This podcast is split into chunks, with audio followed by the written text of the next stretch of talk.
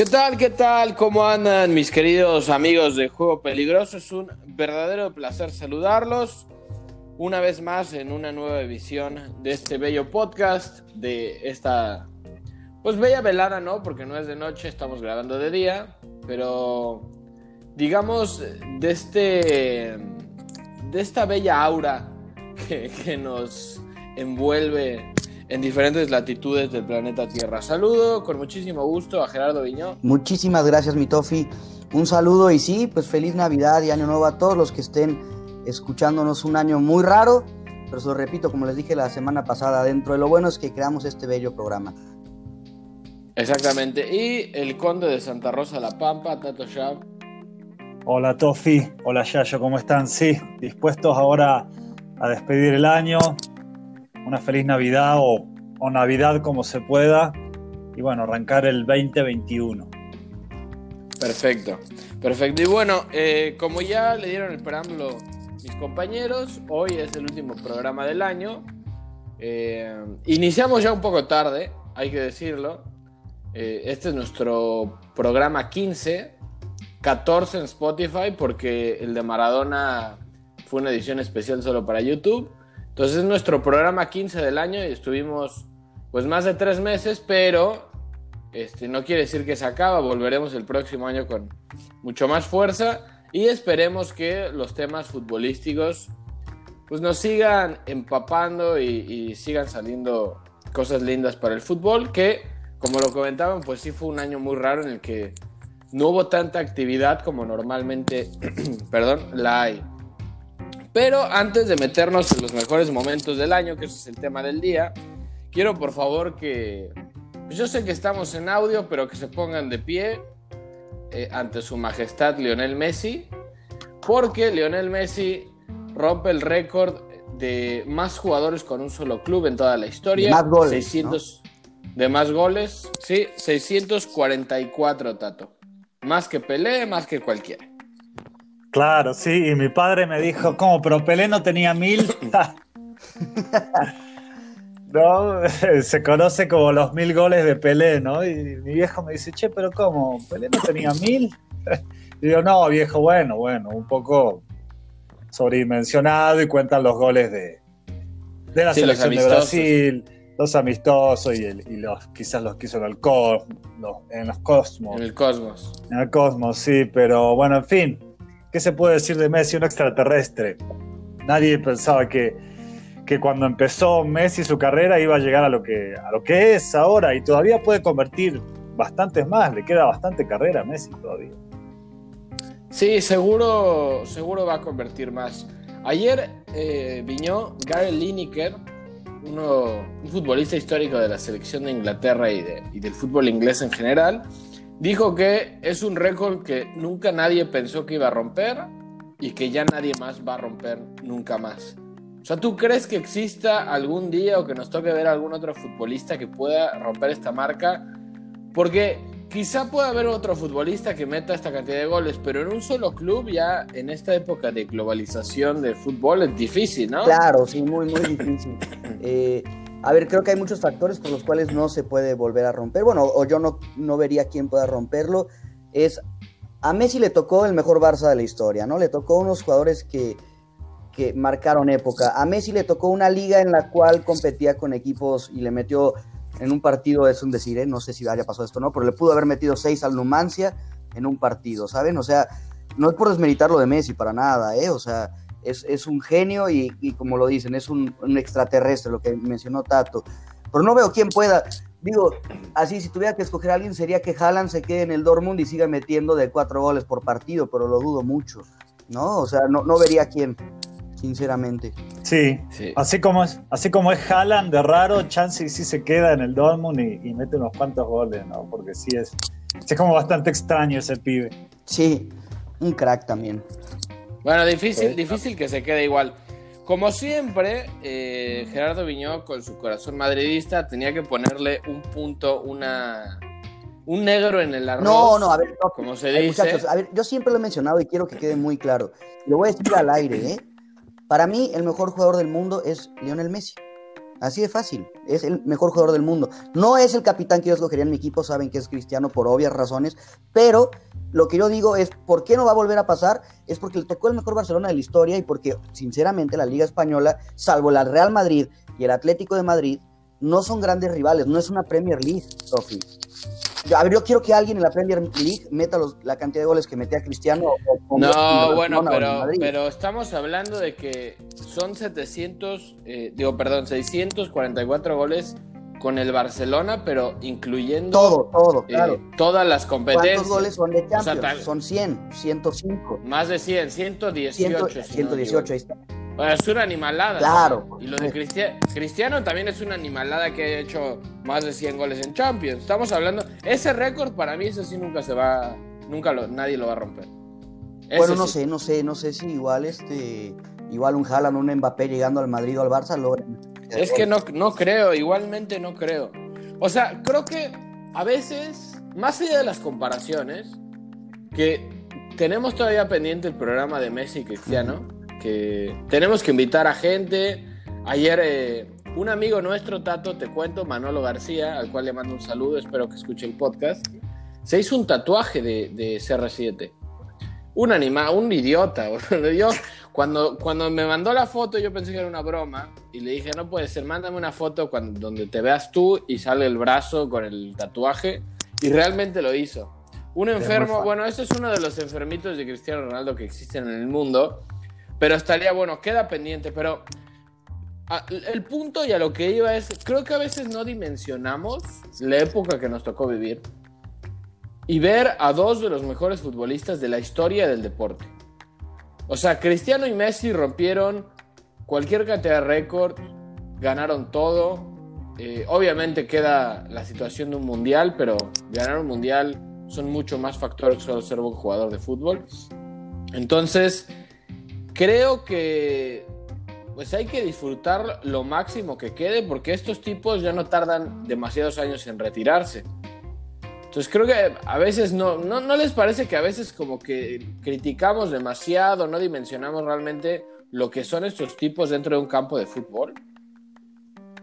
Sí, sí, totalmente. Este, Tosi, vos fíjate que eh, para Cristiano y, Messi se han cansado de romper récords ellos, ¿no? Desde que están en actividad. Eh, rompen uno y otro récord y uno los ve y, dice, bueno, no se detienen, siguen, ¿no? Porque Cristiano metió dos la semana pasada y Messi ahora metió uno y, siguen, ¿no? Y aparte patean penales, tiros libres, este, se hacen cargo de todo, ¿no? Son súper jugadores ellos dos. Pero, ¿saben? Yo siento que eh, también la vigencia que han tenido es porque se han cuidado demasiado estos chicos, ¿no? O sea, tienen un, un estado físico envidiable aún a los 33 Messi y a los 35 Cristiano, ¿no? Este, entonces yo creo que sí van a seguir, ¿no? Chance y Messi yo lo veo con 40 años jugando de 5, ahí dando pases y tirando tiro libre, como terminó Diego, pero mucho más grande. ¿No? Y, Cristiano, no sé, también, con 40 ahí de 9. Tírenmela y yo las meto de cabeza, ¿no? Y pateando los penales. Entonces, no sé, la verdad, yo siento que pueden durar incluso todavía mucho más. Esa es una buena apuesta, ¿no, Viño? Eh, ¿A, qué edad se van a retirar estos futbolistas? Sí, sí, no, estaría buenísimo y yo también a los dos los veo arriba de 40 años. Posiblemente veamos a, eh, no sé, en cinco años vamos a poner un cálculo, eh, el primero que me llega a la mente, en cinco años podríamos ver a Cristiano jugando en el Galaxy o en el AFC y a Messi en Newells, ¿no? Algo por el estilo. O sea, no, no sé si, en cinco años los vean la élite, pero sí los podemos seguir viendo a los 40 jugar. Yo creo que... O sea, vamos, hay muchos futbolistas que terminan ahí sus carreras porque es una, una liga de menor nivel y también por lana. Pero Cristiano, yo creo que Lana, pues no es precisamente algo que falta, ni quiere ganar es comodidad, Sofi, tú lo sabes bien. Vivir en Estados Unidos es otra cosa. Pero son tipos que viven en Europa, o sea, tampoco es que cambia. Yo creo que Cristiano se va a retirar en Europa y va a seguir un rato largo en la Juve o va a terminar en algún otro equipo, pero sí un equipo europeo. Porque él le gusta jugar Champions, él quiere la gloria máxima. O sea, Cristiano es uno de esos tipos que. Perdón, Tato, dime. Según yo, Cristiano se puede retirar también en el Benfica o en el Porto, ahí en, su país, ¿no? Ya los grandes jugadores ya vuelven como a su país y se retiran como en el equipo de su país. Y Messi yo creo que no, no se retira en el Barça. Yo creo que Cristiano, bueno, si se retira en Portugal sería en el Sporting Lisboa, que, es el, club de donde surgió. Quizá jugaría seis meses, digo, pero bueno, seis meses no, un año, seis meses solo pasa acá, de este lado. Este, jugaría un año y se retiraría. Pero bueno, físicamente son dos tipos que todavía tienen muchísimo que dar. Entonces, este, pues yo creo que todavía los veremos un rato más en las canchas, pero no demasiado. Y ahora más para complementar el dato, Messi 644 goles en 749 partidos. Eh, Pelé hizo 643 en 659 partidos. Jugaba con el Santos casi todo el tiempo. Este, digo, perdón, hizo todos esos goles con el Santos. No jugó con el Santos casi todo el tiempo, pero gran parte de su carrera la hizo ahí. Nunca salió realmente al fútbol europeo porque es una época distinta. Y el tercero es Gerd Müller, que hizo 565 en 607 partidos con el Bayern Múnich, también una animalada, ¿no? O sea, prácticamente un gol por partido, una animalada. Sí, también. La gran pregunta. Gerd Müller también terminó en el fútbol gringo, este, Tofi. Fue como la misma carrera que Pelé, también estuvo en el Bayern y ya después se retiró ahí en el, en el también en el Cosmos, creo. Bueno, ya no, me acuerdo, pero sí. No recuerdo. Ahora, la gran pregunta, Viño, y ya para terminar con, el tema de Messi y, meternos a, lo siguiente, es realmente a nivel individual, bueno, va a seguir cosechando cosas, eso es obvio. Aunque ha sido realmente su peor temporada desde que es profesional, o por lo menos desde que empezó a alcanzar la élite, que fue a lo mejor dos años después de que debutara.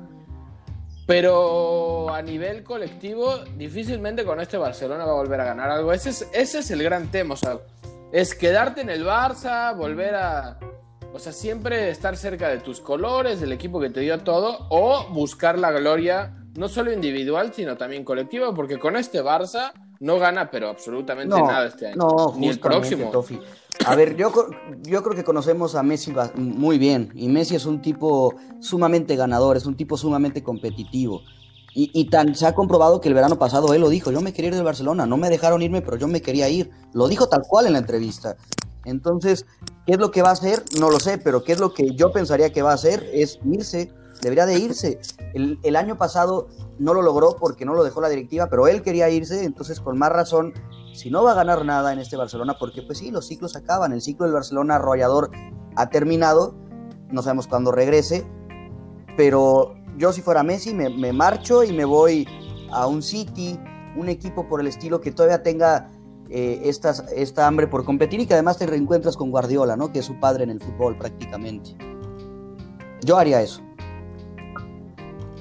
Sí, tanto tú quieres que se quede o que se vaya. No, no, no, no. Yo voto siempre porque se quede Messi. Según yo, Messi es del Barcelona.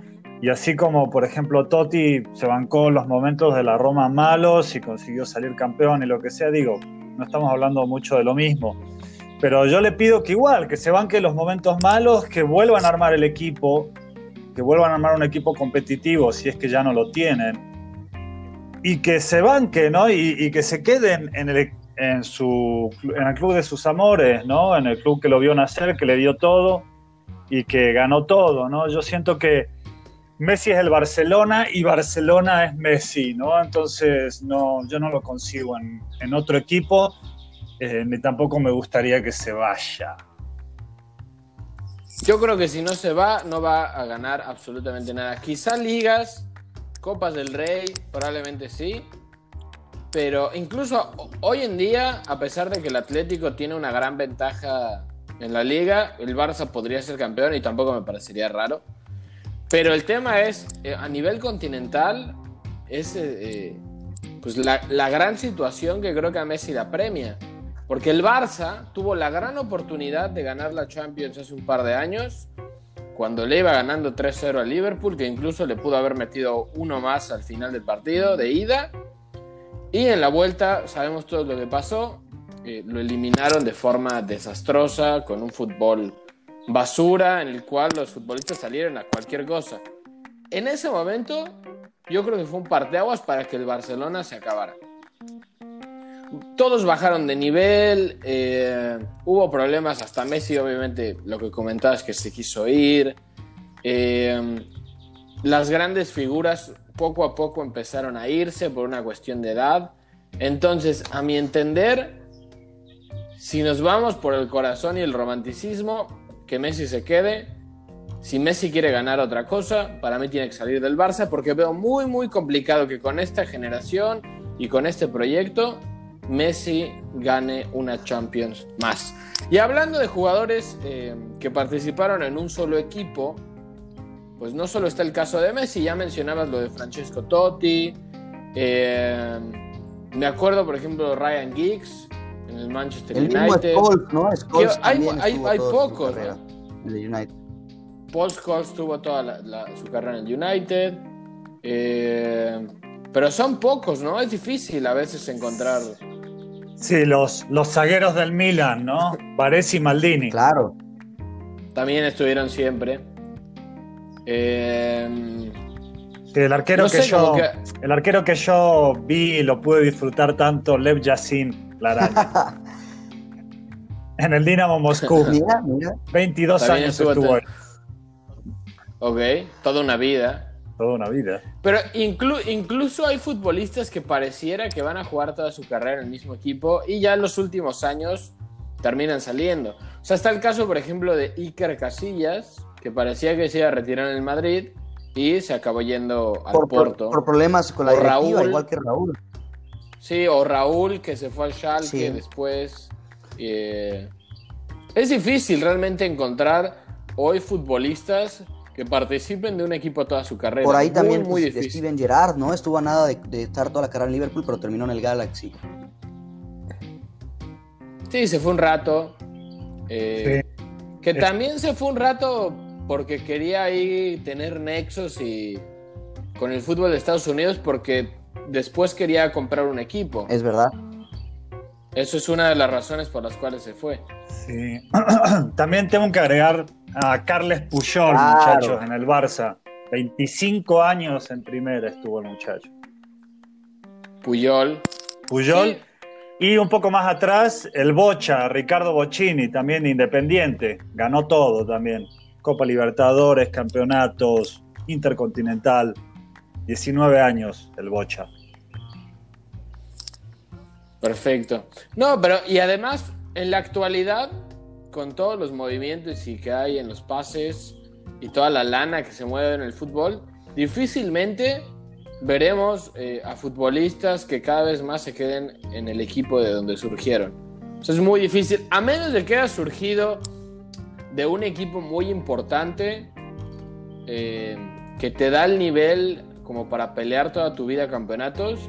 Yo veo muy difícil, porque un futbolista con calidad, a pesar del amor y todo lo que tú quieras, siempre va a buscar intentar eh, pues encontrar un equipo en el cual pueda ganar cosas. Los futbolistas quieren ganar, o bueno, supondría que la gran mayoría. Claro. Sí, no, justo, es, es muy difícil, Pero- es muy difícil, Tofi. Tendrás que... ¿Qué Ya- ibas a decir, Tato?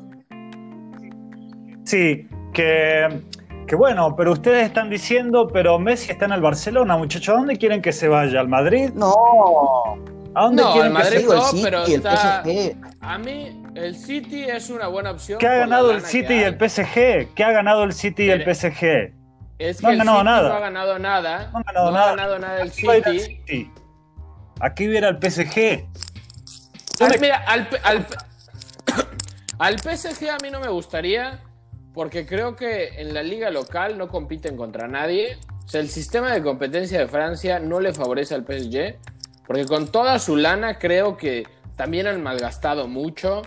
Han comprado a veces futbolistas que no necesitan y venden y compran todos los veranos, este, pues riéndose, ¿no? Cosa que yo no estoy de acuerdo. Creo que no hay un proyecto tan serio. En el City creo que sí hay un proyecto mucho más serio con Guardiola, que además lo mencionó Viñó, es un tipo pues que conoce a Messi perfectamente y que sí tiene eh, el sustento económico para traerle un par más de jugadores a Messi y crear un equipazo. Un equipo que ya lo tienen, pero creo que la última pieza y el último engrane sería Lionel Messi.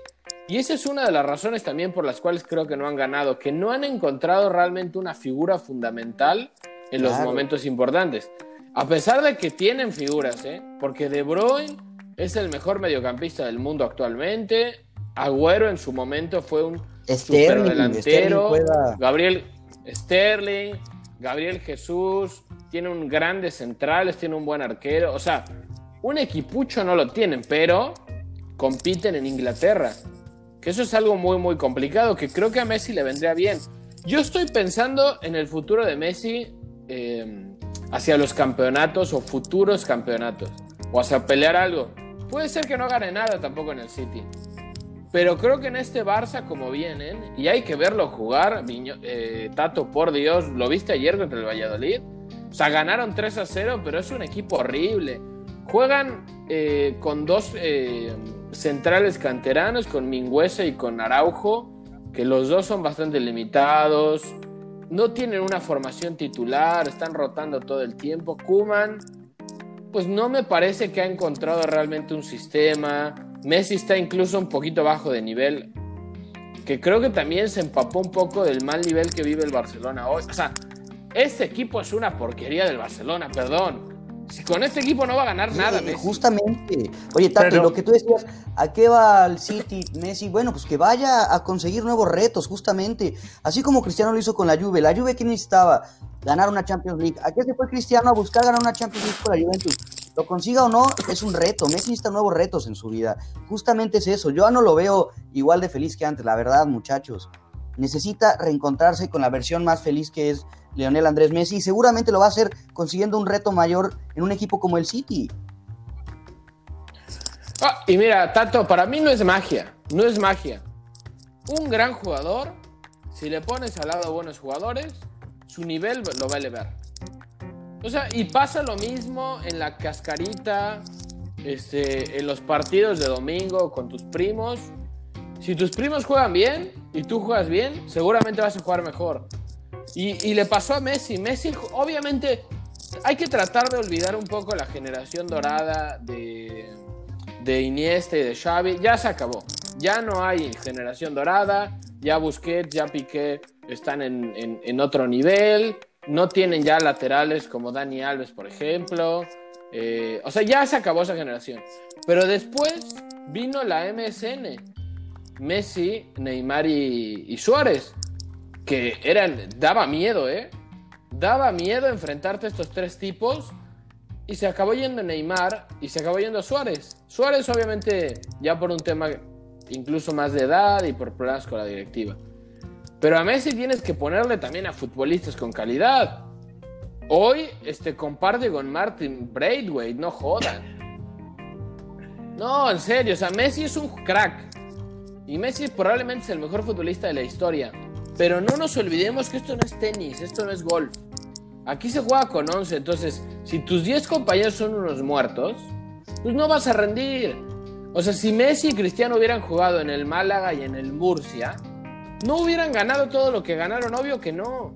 Quizá hubieran sido buenos futbolistas, sí, pero no hubieran ganado. Necesitas compañeros que te ayuden. Pero estás hablando del, estás hablando del Barcelona, Tofi, estás hablando del Barcelona sí, de primer nivel. Pero no ahora.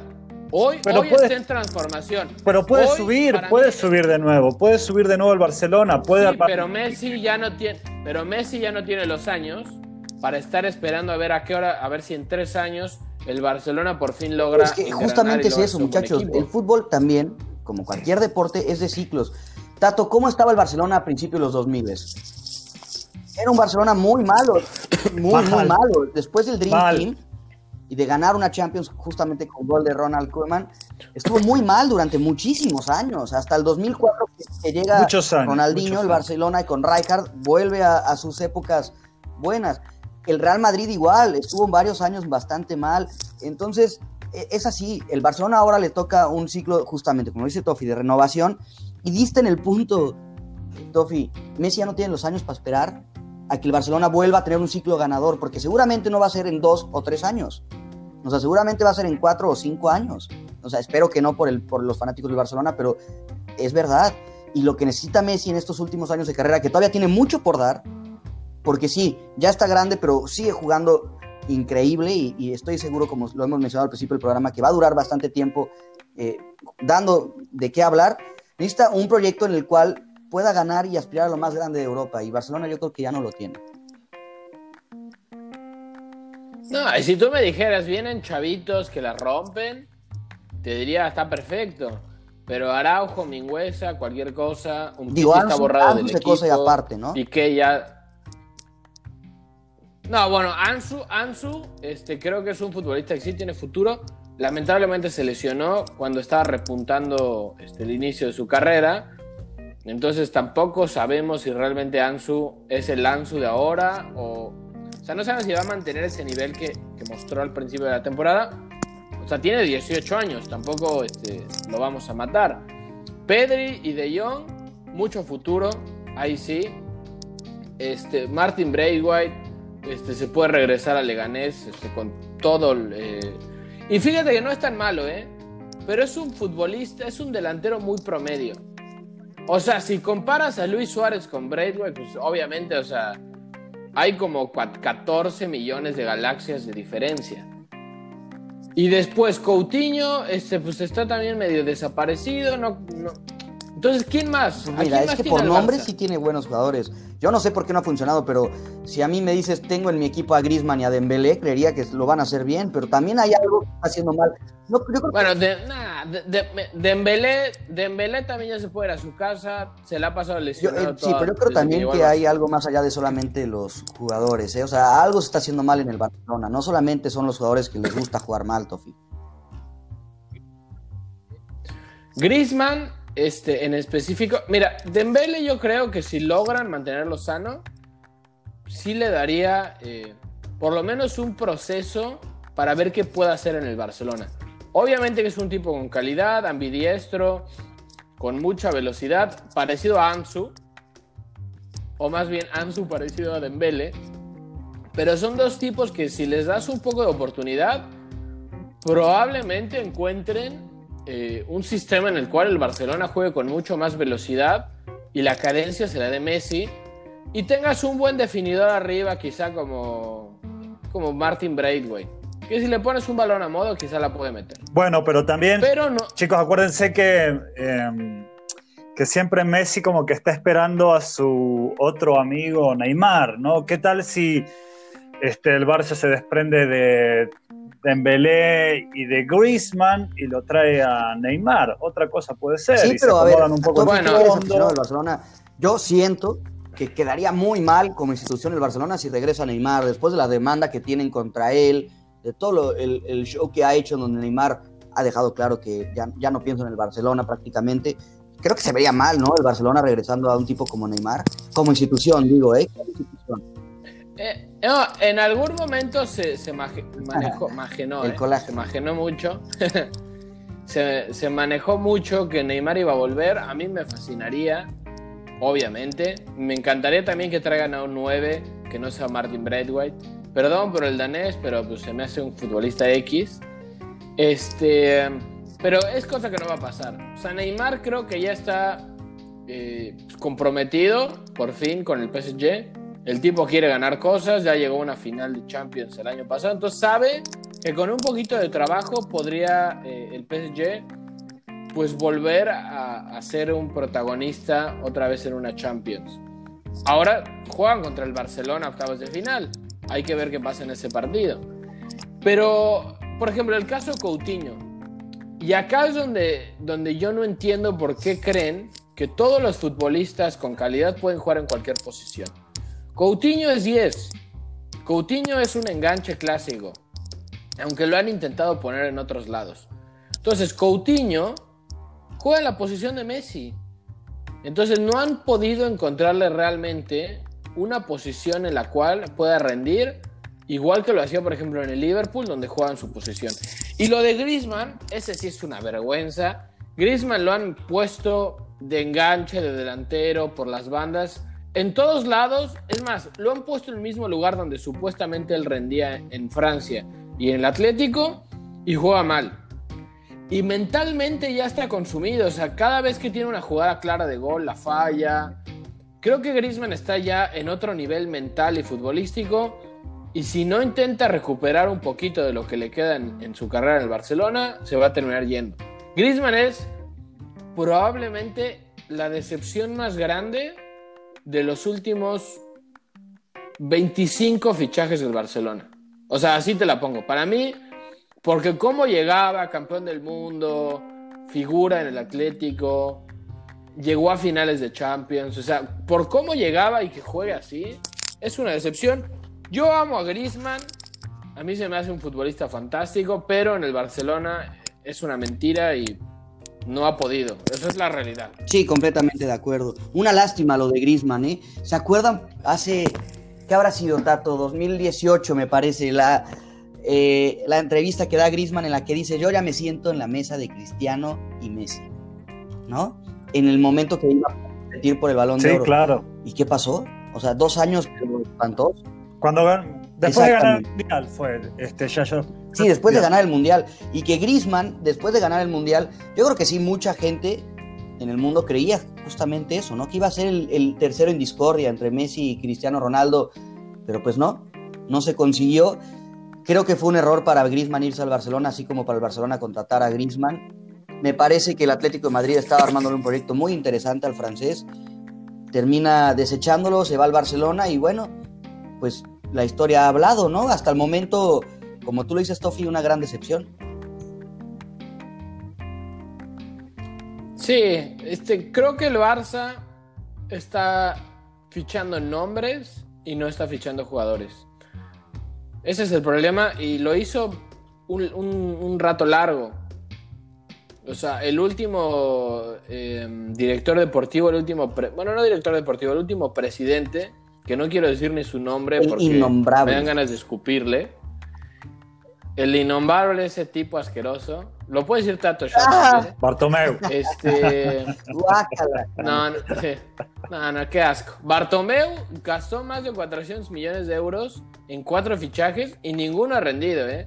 Ninguno. Ni Coutinho, ni Griezmann, ni nadie. Entonces, bueno, eso es el Barcelona. Nos salimos un poco de contexto. Eh, y ya para darle los últimos minutos al programa, fue un año atípico. Hubo poca actividad futbolística. Se juega sin gente hasta hoy en día. Hay algunas ligas que de a poco empiezan a regresar un poco el público. Pero bueno, la pandemia no cesa. Ya estamos este, cerca del final, parece. Ya hay una vacuna. Vamos a ver si funciona. Esperemos que sí. Yo creo que ya nos surge salir a todos sin cubre. Bueno, no, sin cubreboca va a tardar un rato.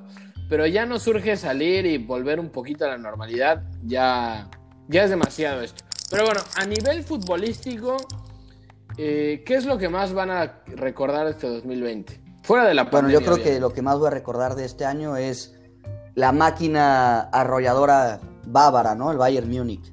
Un Bayern Múnich de miedo, es lo que voy a recordar. 2020, un Bayern Múnich de miedo que se atrevió a meterle ocho goles al Barcelona y que ganó la Champions sin despeinarse y un triplete histórico.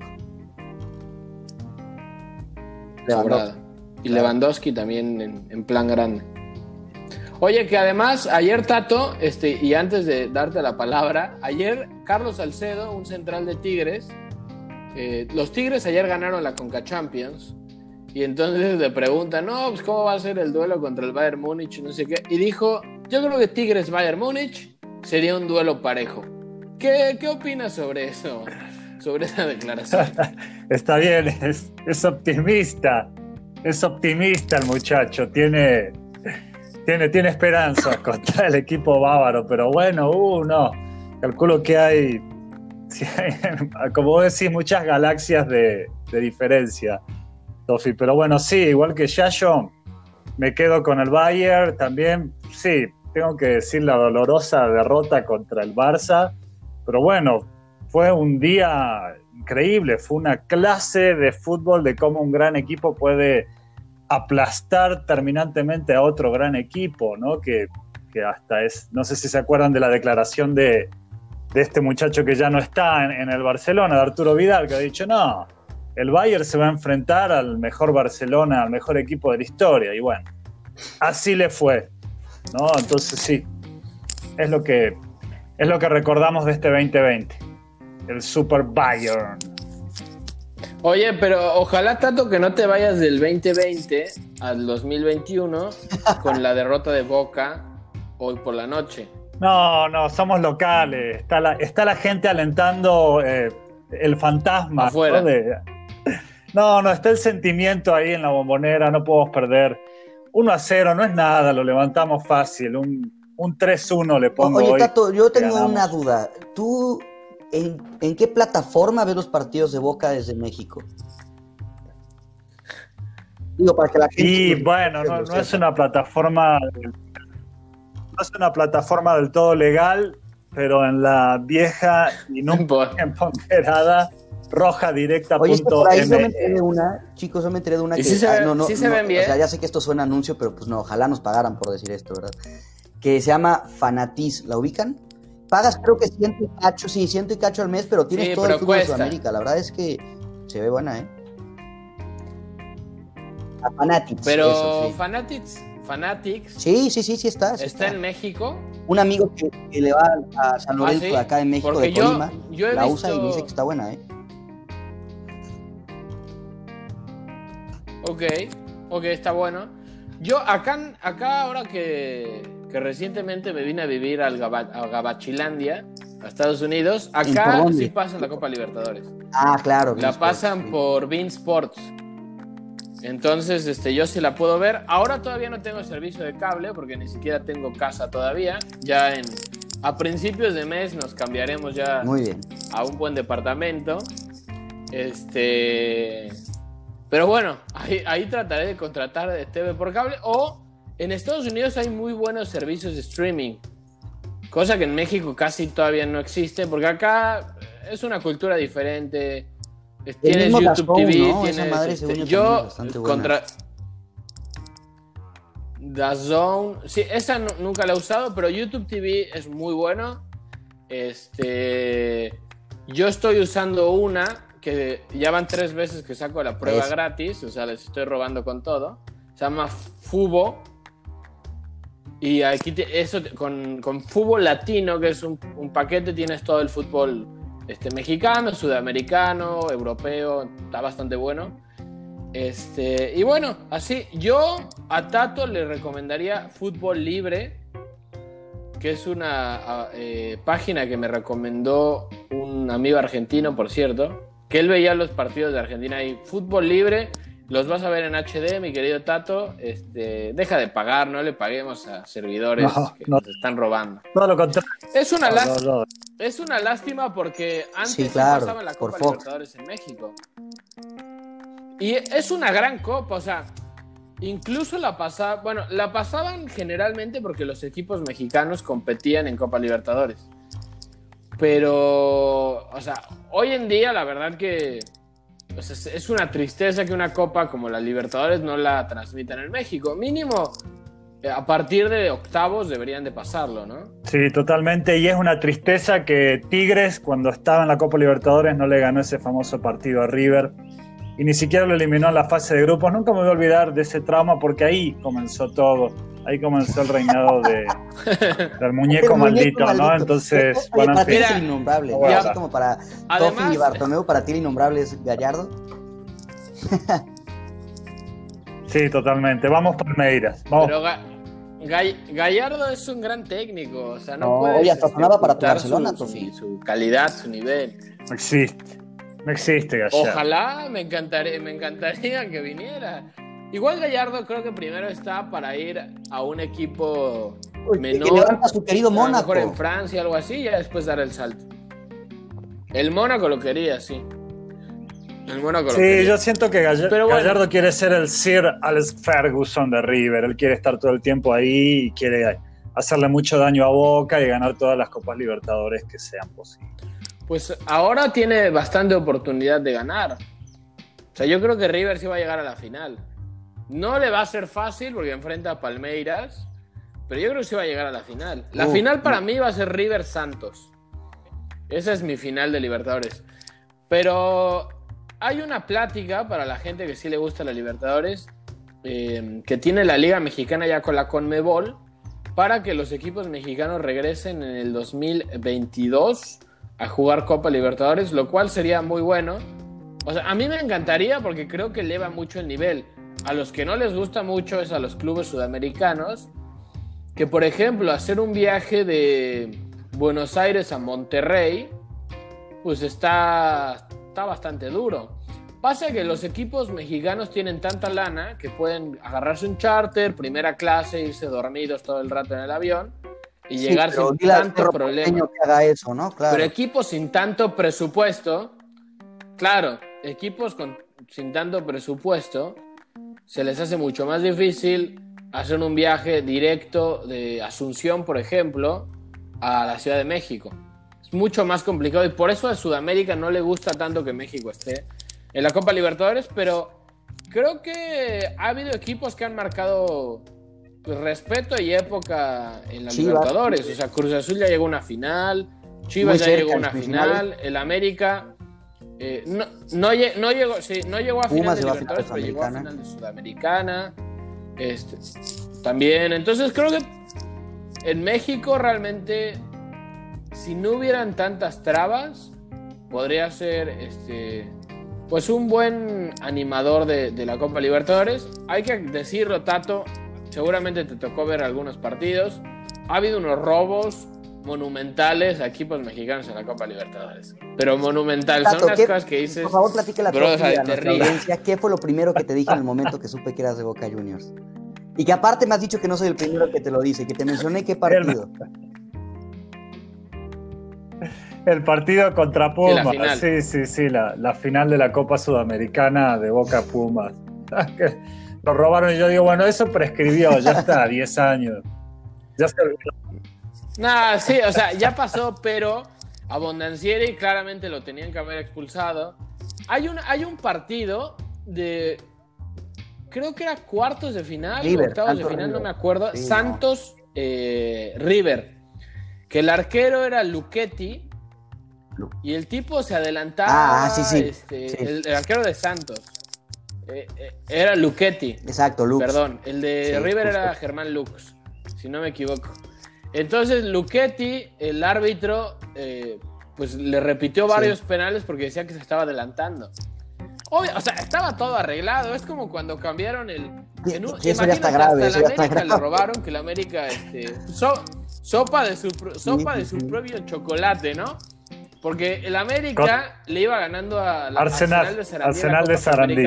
Sí. Y en el medio tiempo dicen, no, pues vamos a cambiar las reglas, Sí, ya sí, no, no, existe el gol no, de no, visitante. Ok, está bien. Un asco. Oye, el un América, asco. Y el el partido de América ida mete gol el arbitraje fue en ese partido. y le marcan fuera de lugar al América viniendo de saque de banda el pase. O sea, no, no, bueno. Sí, nana, fue, fue asqueroso. Asquero- Pero, ¿quién era el presidente de, eso yo no lo de. Arsenal en ese momento? Sí, sí, don Ah, Julio. bueno, don Julio, don. Julio Grondona. Don Julio, Julio No, casi, Grondona. casi no tenía poder, O sea, ¿no? El poca cosa, Julio. ¿no? Poca cosa. Sí, Julio Grondona era un tipo muy duro. Bueno, pero es el derecho Sí, de piso, muchachos. Es el derecho de piso que se tiene que pagar para que los equipos mexicanos puedan ganar. Si ellos Pero metían ver, cuatro goles, ya está. Claro. Inobjetable. Como, como le ganó Chivas a Boca, Sí. como le ganó Chivas a Boca, 4 a 0. Es- No eso hay ta- trampa. Sí, no hay acuerdo. trampa que valga ahí. eso también es lo que pienso. Eso es también lo que pienso. O sea, si hay un equipo que revienta Por al otro, con Pero a ver, lo que tú mencionaste, Tofi, y yo quiero escuchar a, a Tato, que es nuestro chico con Mebol aquí. ¿Tú ¿Cómo verías el regreso de los mexicanos? Creo que también aporta bastante el equipo, los- el fútbol mexicano a la Conmebol. Tato, ¿o tú crees que no es así? No, claro, obvio, obvio, porque aparte, por eso les decía, yo creo que este, tri, este Tigres que le ganó al, al LAFC, que por cierto es muy buen equipo, estando Carlos Vela y estando todos los, Oye, por cierto, perdón. los grandes jugadores que Ahora tiene. imagínense una Libertadores donde este- también existan jugad- equipos la MLS como el LAFC. Estaría muy interesante. Es que ahí sí los Pero, viajes. pues sí, se- pero a ver, van. supongamos que la CONCACAF y la CONMEBOL se eh, eh, pactan unirse, que, que echen la mano, ¿no? O sea, que los directivos digan, a ver, Cerro Porteño, a ti no te alcanza para pagar el charter, nosotros con CACAF y CONMEBOL te lo pagamos. Estaría buenísimo. No, por favor, si todo es una mafia, es una mafia todo. Mira, yo creo que la, mira, la solución que yo siempre digo, y estoy escribiendo un libro sobre eso, no es, no es una broma, es en serio. Yo estoy escribiendo un libro que todavía no tengo el título, pero más o menos trata de por qué México nunca va a ser campeón del mundo.